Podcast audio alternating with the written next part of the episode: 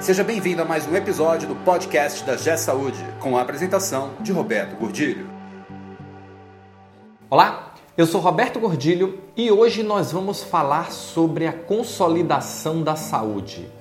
Esse é um tema que tem sido bastante falado, mas você tem observado o volume e a intensidade que isso está acontecendo? Como esse movimento pode afetar o seu hospital? Esse podcast é um oferecimento da G Saúde. Acesse www.gsaude.com.br. A cada semana nós abrimos os jornais, a, a, os, os sites especializados em gestão de saúde e nós vemos uma notícia diferente de algum hospital ou alguma rede que foi comprada. Em geral, os grandes, os grandes meios de comunicação eles refletem o movimento de algumas grandes redes, Redditor, Amil, Notre Dame Intermédica e Apvida. Mas esse movimento é muito mais forte do que o que está acontecendo apenas com essas grandes redes. E olha que essas grandes redes têm comprado muito. Eu queria trazer hoje o assunto do volume que isso está acontecendo, porque está ficando cada dia mais difícil acompanhar esse processo. E aí eu queria trazer uma outra ótica, que é assim, a ótica do mercado que é transformado por esse movimento. Nós temos visto, eu tenho observado muito de perto o efeito transformador que está acontecendo nos mercados. Porque quando nós pensamos assim, ah, se o, o hospital X próximo a mim for comprado, não vai mudar muita, muita coisa na minha vida. Olha, muda e muda muito. Muda muito e muda rápido. Essas redes elas estão trazendo um efeito para a saúde completamente diferente de tudo que o setor está acostumado nos últimos anos.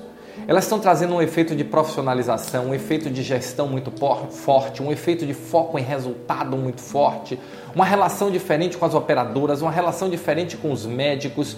Isso quando não são compradas as próprias operadoras. Você vê o grupo Soban, Jundiaí, foi comprado no final do ano passado Green, pela Mil, Greenline, 400 mil é, usuários comprados pela Notre Dame. São só alguns exemplos.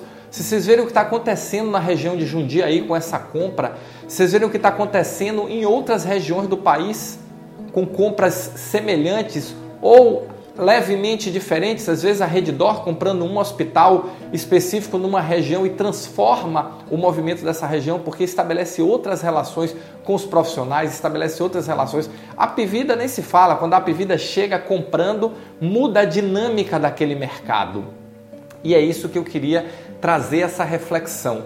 Nós, o que nós estamos fazendo para nos preparar para esse movimento? Porque preparar para esse movimento pode ser eu quero ser um comprado, é uma visão. Preparar para esse movimento pode ser eu quero ser um que vai continuar na minha vida e ter uma perspectiva própria de negócio, mas eu não posso fazer de conta que isso nunca vai acontecer na minha região, que isso nunca vai acontecer no local onde eu estou estabelecido. Como eu estou reagindo a isso? Eu estou profissionalizando a minha gestão eu continuo pensando com paradigmas do século XX, muitas vezes do século XIX. Eu tenho estratégia para isso. Meu modelo de governança ele responde a esse evento de forma mais rápida, seja a governança externa, seja a governança interna. Como é que são as minhas pessoas, os meus processos? Como é que está a minha tecnologia? Porque a reviravolta é geral. Quando um grupo desse entra numa região, ele muda toda a lógica da saúde daquela região. Porque ele estabelece uma relação diferente com as operadoras, ele estabelece uma relação diferente com a comunidade, que deixa de ter um plano regional passa a ter um plano ser atendido por uma empresa nacional. O marketing é muito mais forte, a atração é muito mais forte. Muitas vezes compra um plano de saúde que é seu principal simplesmente seu principal é, demandante, seu principal cliente enquanto operadora de saúde ou um top 10, e isso muda. Qual é a sua estratégia? Você está fingindo com a cabeça a lá avestruz dentro da, da terra, fingindo que isso nunca vai acontecer, pensando que isso nunca vai acontecer com você, que vai ser só para a próxima geração? Olha, não vai. Se você está num grande centro ou num centro médio, isso pode estar chegando e chegando rápido, se é que ainda não chegou. Então, vamos pensar nossa estratégia, vamos aprofundar o processo de profissionalização, vamos pensar nosso modelo de governança, vamos pensar nossos processos, vamos pensar três palavrinhas mágicas: economia, economicidade e resultado, incorporar isso no nosso dia a dia. Aprender efetivamente a fazer gestão, porque saúde, assistência, eu não tenho dúvida que você sabe fazer muito bem, mas como está a sua gestão?